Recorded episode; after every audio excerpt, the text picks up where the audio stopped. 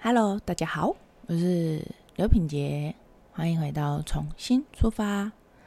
嗯，现在是礼拜四，就是今天的中午。然后就是今天早上的时候，我去，就是早上我都先带我女儿去上课，然后我就会接着去建功运动。嗯，怎么讲呢？因为我我觉得很多人都会。呃，想要养成运动的习惯，然后我觉得这个没有一定，但是对我个人而言，我觉得距离是一个 对我来说是一个很会影响我有没有常去的一个很关键的点。就是我不喜欢，就是车程拉很长。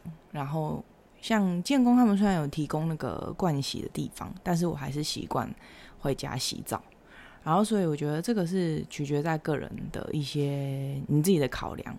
当然，它的就是里面的设施就不会像就是博爱那边的那么多，但我觉得已经对我来说已经足够了。嗯，为什么会讲到这个呢？就是因为我我早上都是先带我女儿上学，大概八点半嘛，然后我就会去，然后我都会遇到一个一个阿姨，嗯，然后她。一开始我会注意到他，是因为他在跑步，他在跑步机跑步。然后，嗯，你你可以看得出来，他的年纪应该是跟自己的父母亲是差不多的。但是，嗯，你会很惊讶的是，你看到他的一些肢体协调，跟他身体上面在跑步的时候，你很明显可以看到他的肌肉线条，就是让我很惊讶。然后，因为我。就是几乎每天去，我都会看到他。所以后来有一次，我忘记他在做什么，就是他也会做重重量训练。有一次我忘记是在什么样的状况下，然后我就我就去问他说：“诶，他就是这样练练了多久？然后因为他也有上教练课嘛，然后练了多久啊？然后变成现在这样什么的。”我记得我那个时候是，对啊，我是今年年初的时候。跟他有交谈，然后他说他练了应该两年哦左右，那我觉得很厉害，就是嗯这样的累积。但我不知道他之前就是运动的习惯，或者是他之前是从事什么样的工作。嗯，不不过我会觉得，就是就呃五十几岁快六十岁的人来说的话，他的状态是非常好的。嗯，然后。我就今天今天今天早上的时候 很扯，今天早上不知道是发生什么事，好像是应该是我不知道是不是学校的球队，就是一群人突然九点多的时候突然涌进那个就是建工的场馆，然后我本来是在做那个就是。上半上肢的训练就是在做那个固定式机械训练，然后做完之后，我我想说，啊，我今天来做一下硬举好了。然后结果我就往那个杠铃那边走，发现整个全满诶，它很扯，它的杠铃有一二三四五，哎，应该是有五座，就是那个架子，全部都满了，超扯。然后我想说，嗯，今天是怎么回事？因为通常早上八九点。到十点，其实人潮是不会那么多，通常是十点过后会人比较多。然后我就因为就是器材都满了嘛，所以我就就是想说，好吧，那我就来做就是 V squat 这样子。然后就看到阿姨在旁边，她在做那个腿推机。本来我只是只是跟她打招呼，你知道吗？Hello 这样子。结果我发现，我想说，是我看错了吗？因为他的杠片放超多片的，然后我我就我就说我就说阿姨这是你做的重量吗？他就说对，然后我就去看了一下，他那个一片是二十点四公斤呢，然后他挂了六片，超扯。然后我就说，那你这样子做你要做几下？他说十五下。我说十五下，一组十五下，你做几组？他说他要做八组，就是你知道，我觉得超扯的。然后，反正我就跟他聊，然后我就我就因为我真的觉得他太厉害，然后我就跟他拍，就是帮他录影。重点是阿姨超可爱，他就我跟他说我要录你，他说好。然后我录了之后，我把影片给他看，他超可爱，他直接加我的来，然后把 把我帮他拍的影片，就是放到他的那个赖的大头大头照上面，超可爱的。然后他，我觉得我会一直注意他的原因，也是因为他的那个运动服啊，都穿的超级缤纷，然后很可爱。就是怎么讲，他头发短短的，然后他就是很有活力的感觉。他是穿那种，就是都他那种都穿短短的那种。贴腿，诶，就是反正就运动的那个瑜伽裤嘛，然后再加那个上衣，就是他一定都是穿就是小肩的，就无袖的嘛，因为这样其实活动起来真的会比较方便。然后我就觉得，哦，他还，我今天会注意到他，其实是因为他的袜子太可爱，就是两只脚是不一样，然后超级缤纷。嗯，然后我就觉得，就是他，我我。就是每天早上都遇到他嘛，我们都会有时候会聊一下啊，但是大部分是都专注在做自己的训练上面。然后我就觉得他让我感觉到是哦，因为我我就跟他拍嘛，然后他然后我就说，他就说哦，你拍的很好看这样子。我就说，因为我觉得最棒的是你自信的状态下，你展现出来的状态一定是最美丽的。然后对我来说，他就是。超级漂亮的那种阿姨，当然，我觉得，嗯，岁月会在你的身体上留下，就是一定会留下痕迹。比如说，你会比较多皱纹，你的皮肤会比较可能会比较多皱褶或什么的。但我觉得那是岁月留留给你的一些一些痕迹嘛，在你身上的记忆。但我觉得那个展现出来的自信跟你的身体的强壮。你整个人的那个叫做什么气场，其实是可以感受到的。然后，嗯，反正我就跟他聊，我就突然想到，嗯，好像是昨天吗？就也是我在运动的时候，在我的旁边，嗯，那时候我在做臀推，然后我旁边的另外一个史密斯的架子，就是两个，应该也是，我觉得应该是四十几岁。快五十岁的两个就是女生这样子，然后他们在做，就我我其实我没有听到前面他们在聊什么，但是突然就爆出一句，就说啊年纪都那么大了，我还管什么漂不漂亮？那时候我就心里想说，其实我觉得年纪大跟想要变得漂亮，跟就是追求美的那个心，其实是没有冲突的。然后，当然我也没有看，我怎么可能跟他讲什么？我就是，就是那时候我就是开始在想很多啊，就是你，当然你，你不可能，你六十岁你还希望你自己就是像呃，可能十十八岁、二十出头的那种小女生一样，但是每一个阶段一定会有嗯不一样的不一样的风采。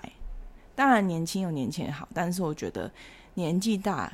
也没有只有坏处啊，对不对？就是我觉得你就是一定要喜欢上每一个当下的自己，这也是我就是你知道，就我们不是有去垦丁嘛，然后那时候我就在那边绑头发，然后弄一弄，就其实一个发型的改变也会让一个人整个的氛围会变得不同，就是可能你绑了一个比较高的头发，会觉得你很活泼，比较像很年轻的感觉。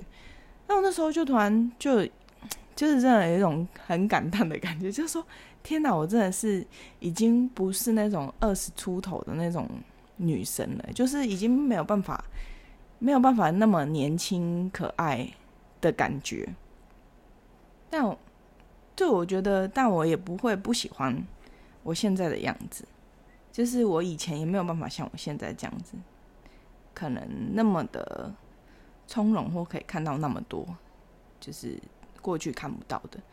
然后，呃，我觉得我讲这个的一个点就是，我最近常常在网络上面看到，比如说，就我觉得人对于美的追求是很理所当然的。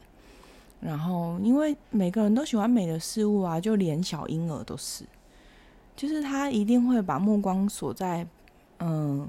美好的事物上面，但是我所谓的美好的事物，不是单纯的你的，就是你看到的东西，你有没有听过一个就是讲法，就是小朋友会喜欢磁场比较干净的人，或是就比如说小动物对于小孩都会比较没有戒心，就是我觉得那个能量是，特别是越小的孩子或者是动物，他们越能感受到。嗯，然后呃，这是在于我们看不到的，但是其实可以感觉到的嘛。这个其实也有关于，就是像之前，我觉得这个这个蛮好笑的。我之前在还没有学动物沟通前，我有看过一个理论，就是你要学动物沟通，你要跟动物沟通这件事情，你不能你要吃素，你不能吃肉。然后我那时候，你知道，我真的为了这件事情，我真的很认真考虑说，那我不要学动物沟通，因为我很喜欢吃肉啊。我我为了我要做这件事情，然后。我能够放弃他一辈子吗？好像没有办法做到。后来后后来，我我得出一个就是结论，其实让我自己也很宽心。就是怎么讲？那个是我在李梅妈妈的书里面，还有她的 pockets 里面看到跟听到的。他就说，你把任何行为放到自然界，如果动物也做的话，那你就是没有违背自然法则，它是很正常的一件事情。嗯，就像狮子跟老虎，它们也吃肉；猫咪它也会抓老鼠。就是吃肉跟吃素这件事情，不是嗯善恶的绝对分水。就是难道和尚就没有没有坏的吗？就是难道他们心思就是绝对纯正吗？其实我觉得不是吧。所以我觉得。这个东西就是来自于，嗯，动物它能不能够卸下心防，其实它是能够感觉到你的能量是不是对它是有恶意的。我觉得这个纯粹的恶意是能够在能量层上被感受到的。嗯，然后哦，我觉得讲回到我们就是在现在这个时代啊，就是好像大家对于外貌这件事情会很很在意，就是。呃，有有一些就是说法是说容貌焦虑，嗯，当然现在外国很多布洛克啊，包含台湾也慢慢有，就是他们他们就是拍常会拍那些很真实的，就是把嗯他没有 P 图，但是可能是一个角度或者他有吸气。然后他穿比基尼的照片，跟他平常就是在玩水放松的时候拍的比基尼的照片，就是两个其实是天壤之别。但是其实他是同一个人，就是他们想要表达的，就是说其实这些都是你身上很自然会展现出来的，你不需要嗯对自己那么的，就是对自己的外貌啊，对自己的身材啊，有那么多的，就是批判跟焦虑。就是你看到的那些完美，可能不是真的那么完美。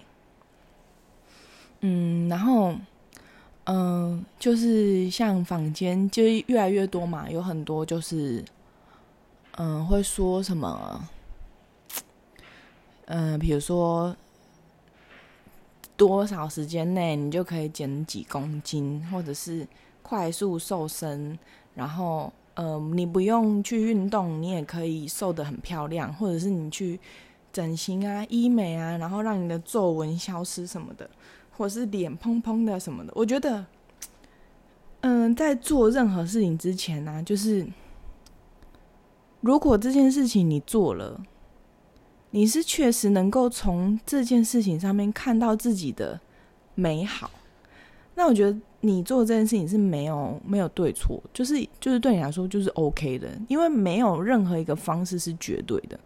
就像我，我觉得我透过健身，我可以我可以感受到我的肌肉变强壮，我的曲线有出来，然后我的身体，嗯，更更，嗯，应该怎么讲？就是体力变得更好。就是这是这这是我从就是我去健身房我获得的，我实际上有感觉到的。但如果你去健身房这件事情让你是有压力的，然后你看到别人做的很好，你就开始想啊，我这个这个重量我也做不起来。然后哦，我的腰这么粗，然后肉这么多，腿这么粗，然后那么胖，体重那么重之类的。如果你做这件事情带给你的是，嗯，很多的焦虑跟自卑，我觉得你可以暂时就是放下或休息。因为比如说你去整形，你把自己弄得，呃，你觉得下巴尖尖的很漂亮，所以你去整的下巴，你觉得你的胸部太小，你去隆乳。但如果你做这件事情，比如说好，你我每天看到镜子，我就觉得哇，我真的超美的，就是我动这个刀动对了。我我虽然手术恢复期很长，然后很辛苦，可是我觉得很值得，那就 OK。但如果你做了这个手术之后，你开始就觉得，哎，我的腰好像不够细，我的鼻子不够高，我的大腿不够细，太粗了，就是屁股不够翘，然后不断的、不断的从这个手术之后，你再去看到自己更多的缺点，就是你认为自己哪里不好，然后或者是你看到哪一个艺人很漂亮，你就觉得哦。他这样好好哦，我你看我我都没有，我的鼻子你看我的鼻子就是那么扁，就是我觉得如果如果这件事情它带给你的是无尽的焦虑，那那我觉得那个你真的要很认真的思考做这件事情到底是为什么？因为我觉得每个人都应该要以自己的快乐为最大的前提去做每一件事情。当然你不可以影响到别人，你必须要尊重任何人嘛。然后。嗯，所以我觉得大家可以试着，我我刚刚有想到一个很好的办法，就是大家可以试着去想想看，比如说我看到那个女生，她很纤细，然后感觉很有气质，身材又好，然后穿细肩带的衣服，感觉很青春又有活力，可以绑个高马尾，白白净净、漂漂亮亮的。不管穿什么衣服都好看。你看到别人的优点的时候，你你你也帮自己，你看着自己也想自己的一个优点。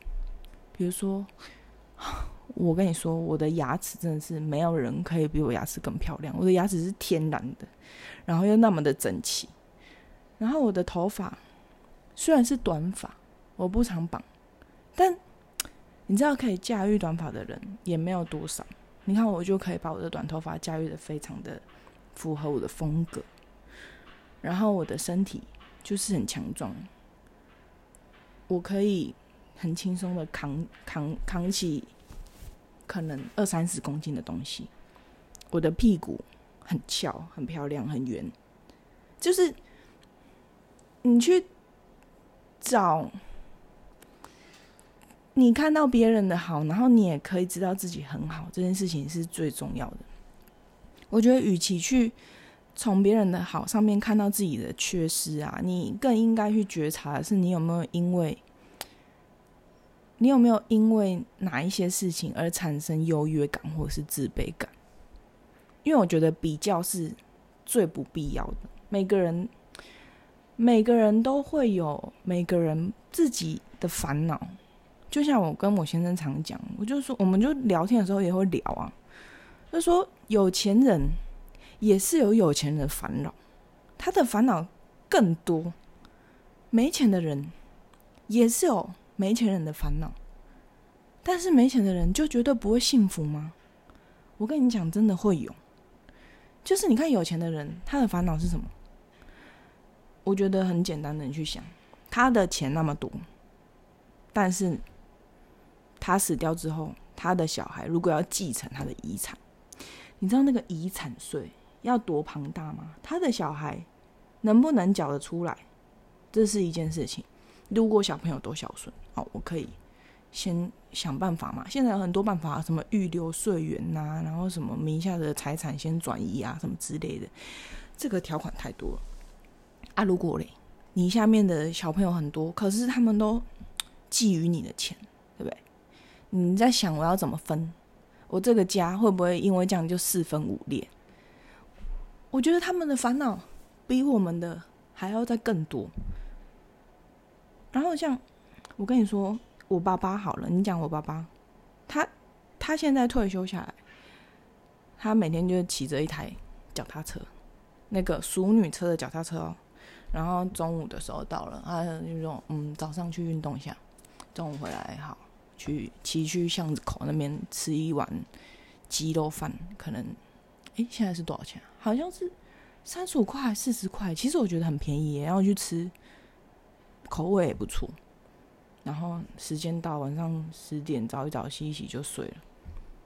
就是他的每天，他的娱乐是什么？去健身房读英文。”然后打个网球，睡觉，这样身体健康，然后有运动，这对他来说，他他已经觉得很幸福，他的物质欲望非常非常的低耶。嗯，然后他有一台车嘛，他也不常不常在开，现在是我弟在开那台车，比我还要大哎，大概应该快三十哎，应该二十年了，都可以领终身风了，有够扯的。然后我就有跟我爸聊啊，他对于他现在生活非常非常之满足诶，因为为什么？他有经历过，真的是他是从小他就是为了吃饱饭，然后出去工作，然后让人家当学徒，就是他一路上都是为了糊口，在每天很努力的在工作。